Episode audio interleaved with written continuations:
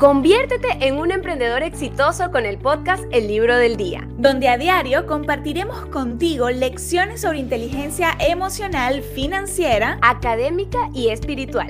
Somos Aide Hidalgo y Chica Hambrienta. Y este es un podcast original de Aprende Inteligente. La enseñanza de hoy es, la creatividad es una elección. Decide lo que quieres y trabaja para hacerlo realidad. El primer paso para dar rienda suelta a tu creatividad es decidir lo que quieres y hacerlo realidad. Debes elegir voluntariamente la creatividad. Se necesita un compromiso real con tu intención de ser creativo para poner las cosas en marcha. Los estudios muestran que todas las personas creativas tienen algo en común, y eso es que en algún momento estas personas decidieron ser creativas. Nada es fácil en la vida, y la creatividad rara vez sigue el camino más fácil.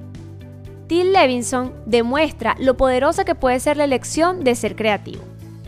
Durante seis años, Jill trabajó en el mundo de la publicidad, un sector en el que los creativos eran un grupo claramente identificado, un club exclusivo al que Jill no pertenecía. Incluso en algunos aspectos creativos del trabajo de Jill existía una clara línea divisoria entre los creativos y las personas que como Jill se dedicaban simplemente a ayudar a esto. Un día en casa, Jill decidió ser más creativa. Se creó una cuenta en Pinterest, una red social para recopilar y compartir contenidos online como ideas de moda, recetas, proyectos de cómo hacer tal cosa, tal otra. Y antes de la fiesta del 5 de mayo de un familiar cercano, piñó una receta de galletas de piñata. Estas coloridas galletas formadas por tres capas con un espacio en el medio para esconder mini MMs captaron la imaginación de la gente. En un par de días, su idea fue compartida más de 500 veces. Al ver la respuesta positiva, Jill decidió seguir publicando ideas. Y para su sorpresa, a la gente le gustó mucho su estilo. Cuando sus seguidores crecieron rápidamente hasta superar los 100.000, incluso Pinterest se fijó en Jill. La incluyeron en la página web y a finales del 2012, Jill ya había conseguido más de un millón de seguidores. Unos meses después, Jill tuvo la oportunidad de unirse a la empresa de diseño David Kelly y Tom Kelly, donde ahora trabaja como creativa.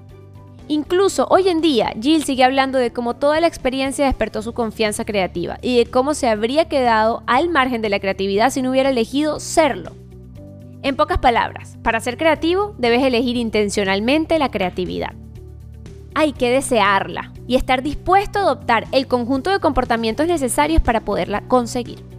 La creatividad no es un don excepcional del que puedan disfrutar unos pocos afortunados.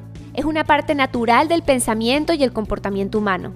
Tienes un gran potencial creativo que está esperando a ser aprovechado. Y todo lo que hace falta es que cambies tu mentalidad, te enfrentes a tu miedo y pases a la acción inmediatamente.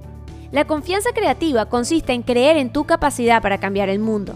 Es la creencia de que puedes lograr lo que te propongas.